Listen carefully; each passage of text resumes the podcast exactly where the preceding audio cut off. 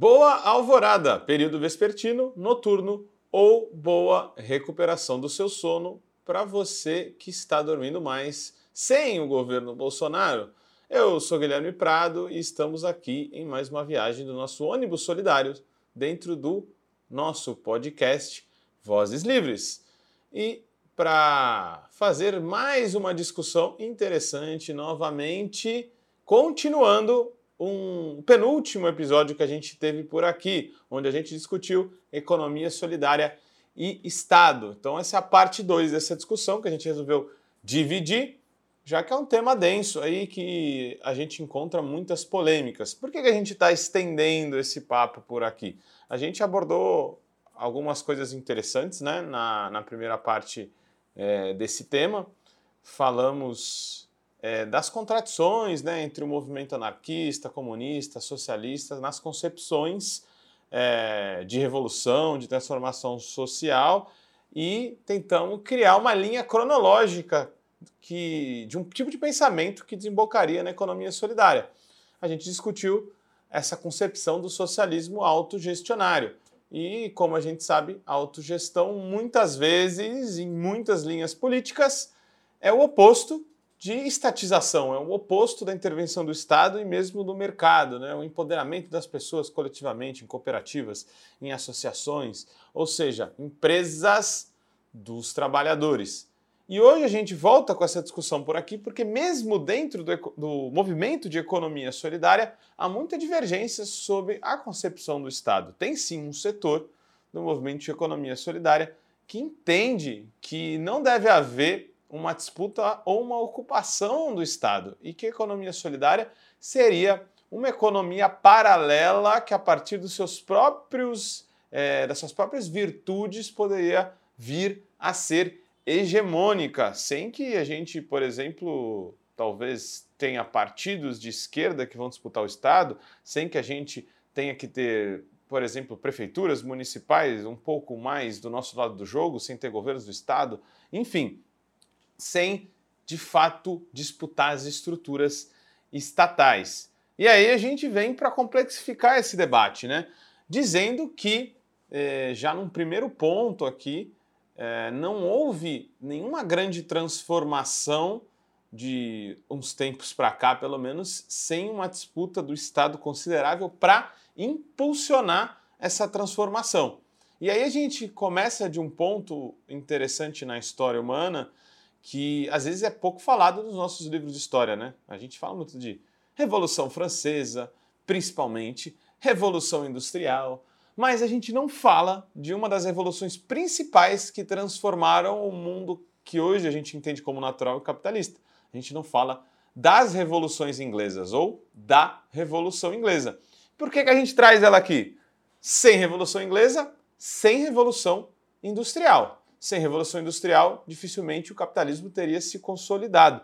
E o que foram as revoluções inglesas? Foram lutas dos burgueses que não eram a classe dominante na época, na disputa do Estado e com a execução de sua própria revolução e da transformação do Estado eh, da Inglaterra e da região inteira, conseguiram mudar para sempre a história do mundo. Então, galera, o que foi a Revolução Inglesa? A gente sabe que a Revolução Inglesa tem uma conexão com a Reforma Protestante, tem uma conexão com vários outros processos históricos, mas ela essencialmente foi uma luta política de uma burguesia que tinha em sua vanguarda um setor protestante, sim, que estava criticando, a, digamos, o velho regime, né? Ou seja, aquela coalizão entre Estado, religião e igreja e queria sobrepujar aquilo porque estava de fato freando seus interesses capitalistas, né? Ainda o capitalismo algo incipiente, né? Provando aquela teoria toda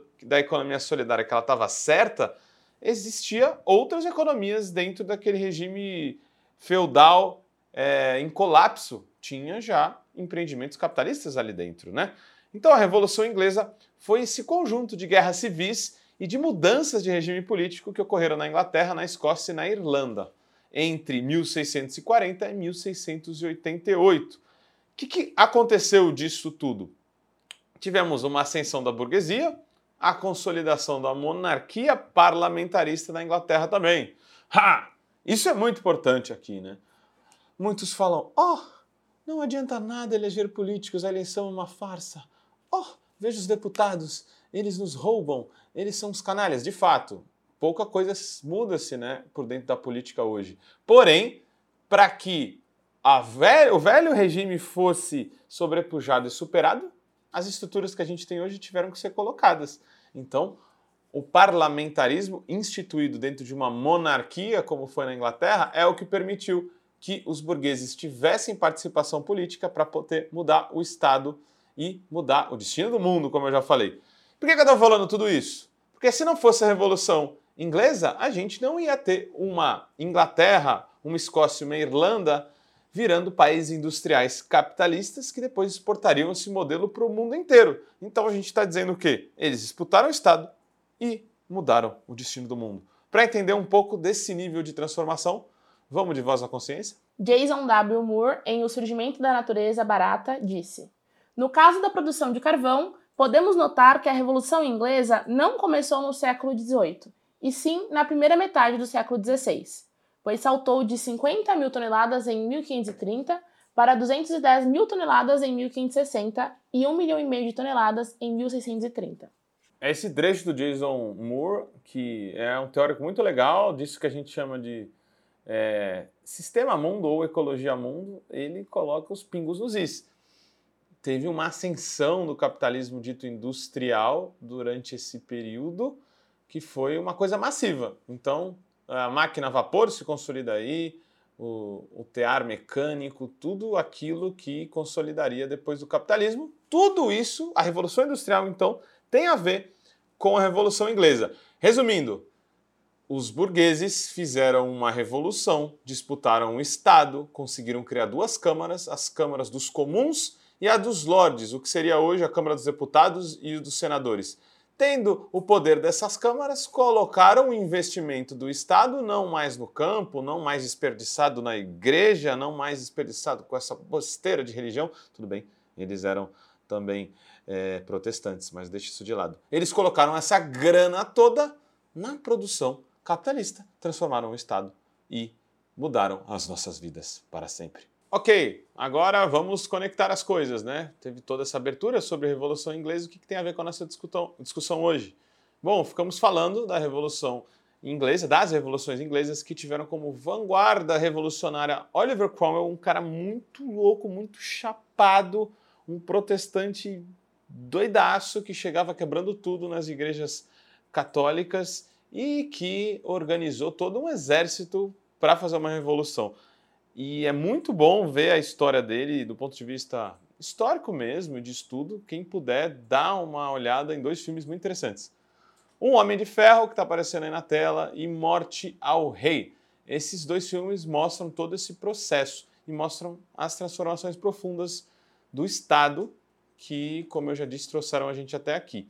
E então, a gente tem uma reflexão para ser feita a partir disso. Sendo assim, sendo que transformações que acontecem na base da sociedade podem ser impulsionadas pela disputa do Estado, se isso é de fato possível, por que não disputar o Estado para poder acelerar as transformações que a economia solidária tende a fazer? Esse é um grande dilema, quer dizer, na verdade não deveria ser um dilema, na verdade deveria ser uma forma da gente se organizar e ter maior convencimento na ação. Eu sou um defensor de que a gente tem que sim disputar o Estado.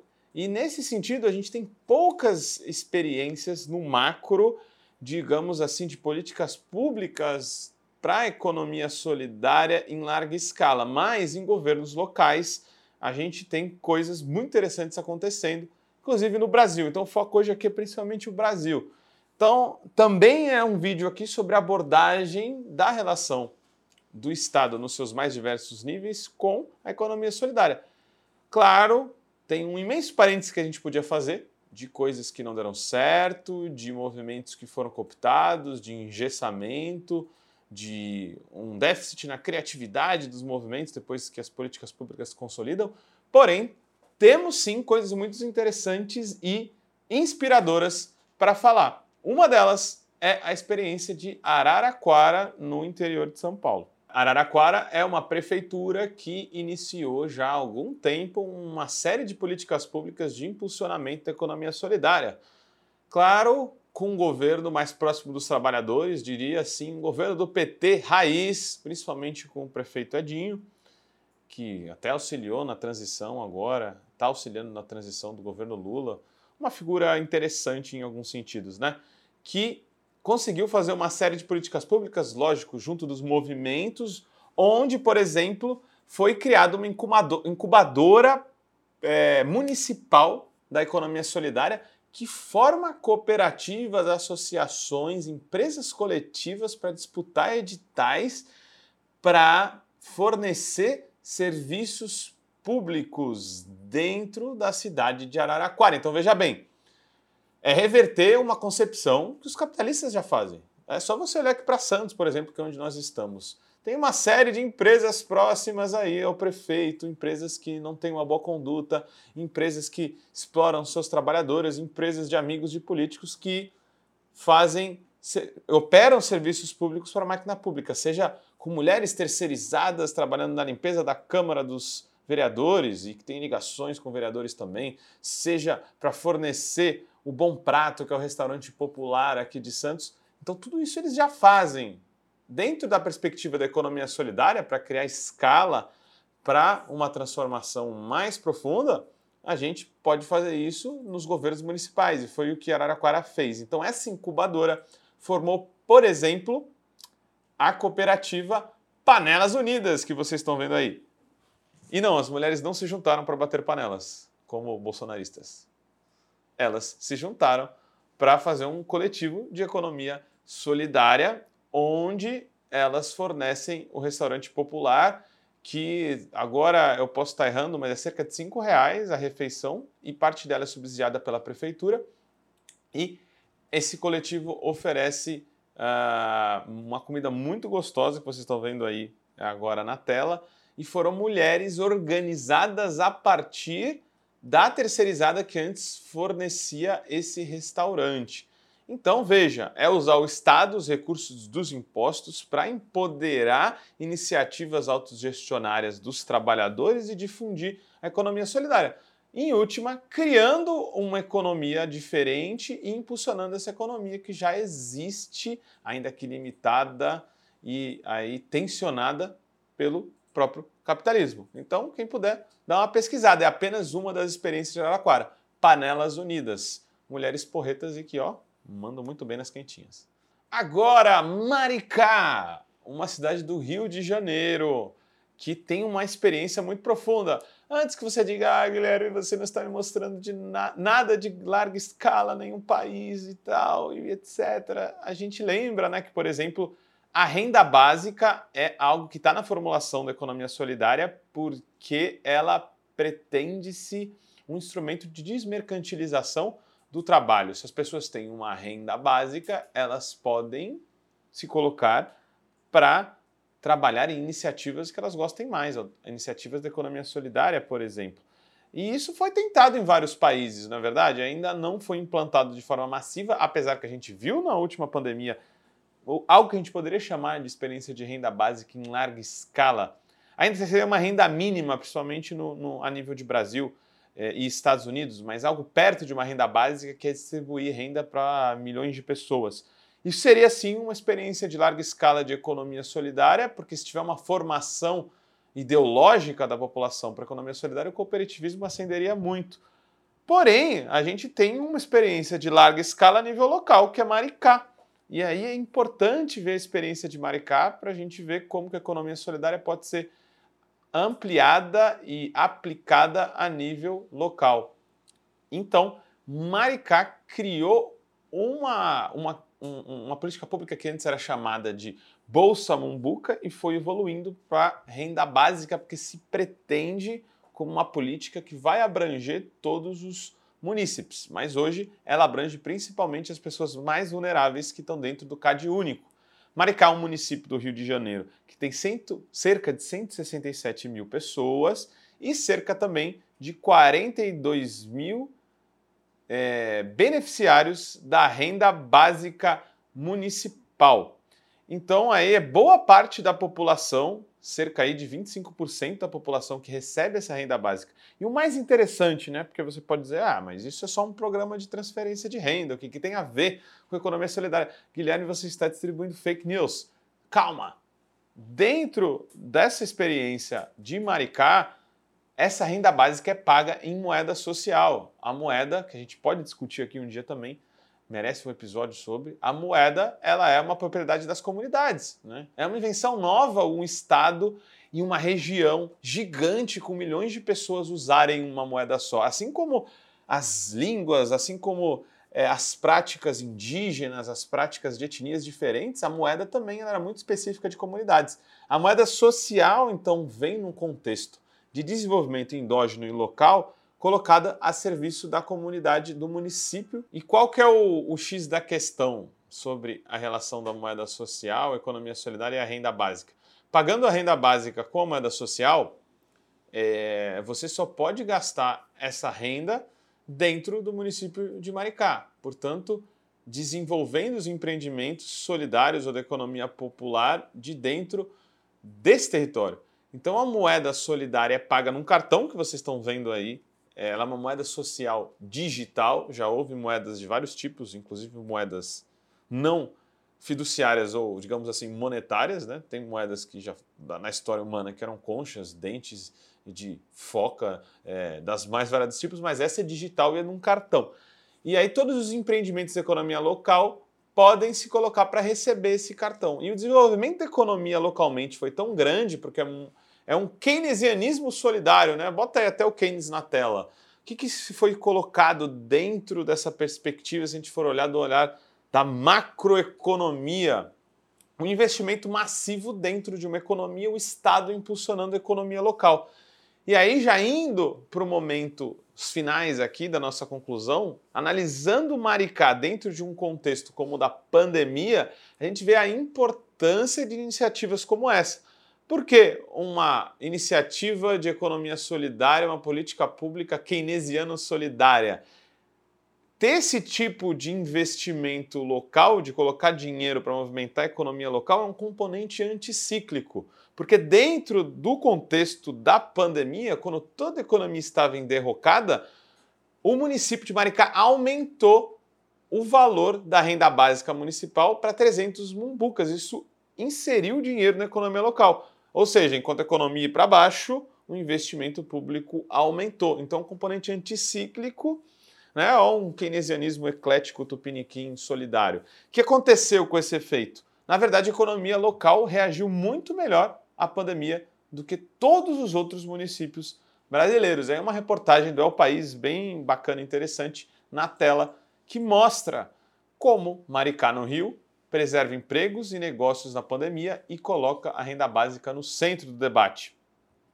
E todos os resultados interessantíssimos sobre Maricá, renda básica, moeda social e economia solidária, vocês podem ver aí, é, na, podem ouvir e constatar com um trecho que a nossa é, Voz na Consciência vai citar do secretário de Desenvolvimento Econômico do município, Magnum Amado. A arrecadação de ICMS e ISS no município cresceu 15% em abril e maio, no momento em que estávamos com a economia fechada e o resto do estado do Rio registrava uma queda de 30% em média no mesmo período. Ah, eu adoro essa passagem porque mostra que o investimento público impulsionou a arrecadação. É o velho dilema: carnaval. É gasto ou investimento? O momento que o município do Rio mais arrecada é onde? No carnaval. Mesma coisa de Maricá, botou mais dinheiro na economia, arrecadou muito mais do que os outros municípios no momento de crise. E aí a pergunta para a gente concluir o programa aqui hoje, né? O que fazer hoje? A gente respeita as outras formas de ver e entender a política e a disputa pelo campo do Estado, mas a gente entende que não tem uma transição possível sem disputá-lo e tampouco tem uma transição possível sem economia solidária. Acho que essa é a conclusão por hoje aqui. Se a gente teve a Revolução Inglesa como exemplo é, de sucesso na disputa do Estado, a gente tem processos que se pretendiam revolucionários que não tiveram sucesso porque não tinham iniciativas solidárias na base da, da sua sociedade. Se a gente for pensar em processos como a Venezuela é, com o governo Chaves, se a gente for pensar em processos como Chile de Salvador Allende, como a gente for quando a gente for pensar em processos, inclusive como Cuba, sem uma base de empreendimentos econômicos solidários, fazendo economia de uma forma politizada, cooperativa e associada, dificilmente uma transição é possível, porque haverá boicote, haverá ataque a esses governos, haverá tentativa de desabastecimento. Tudo isso será muito mais difícil sem a presença da economia solidária. Então, a conclusão por hoje é: meu amigo, Faça economia solidária, fortaleça seu movimento, mas também dispute o Estado. Seja um revolucionário querendo chegar a algum lugar, mas sempre se movimentando e fazendo todas as disputas possíveis. Isso não é nada menos do que o necessário. Então fica aí com Oliver Cromwell na tela, com cara de revolucionário, para fechar aqui hoje, para nos inspirar. E até a revolução, povo. Eco salve. Como todo trabalho independente, esse podcast pode estar por um Trix, ops, um Pix, ou melhor, um Tris, sem o apoio solidário de seus ouvintes. Portanto, se você já se divertiu conosco, se enriqueceu, se informou, ou se fomos apenas um passatempo para você, nos ajude para que continuemos existindo. Sem financiamento, sem independência. Portanto, ajude o Vozes Livres se tiver consciência. Isso pode ser feito pelo nosso Apoia-se barra podcast Vozes Livres ou pelo Pix, pelo e-mail podcastvozeslivres.gmail.com, escrevendo no assunto a palavra Vozes. Nos acompanhe nas redes sociais, arroba Livrescop e arroba Livres Produtos do Bem. O Vozes Livres é um podcast realizado pela Rede Livres e financiado pelo Sindicato dos Químicos Unificados de Campinas e Região e pela Federação dos Trabalhadores do Ramo Químico do Estado de São Paulo produzido coletivamente por Guilherme Prado, Vitória Felipe e pelo coletivo Orvalho Filmes, composto por Eduardo Ferreira, Gaspar Lourenço e Guilherme Bonfim.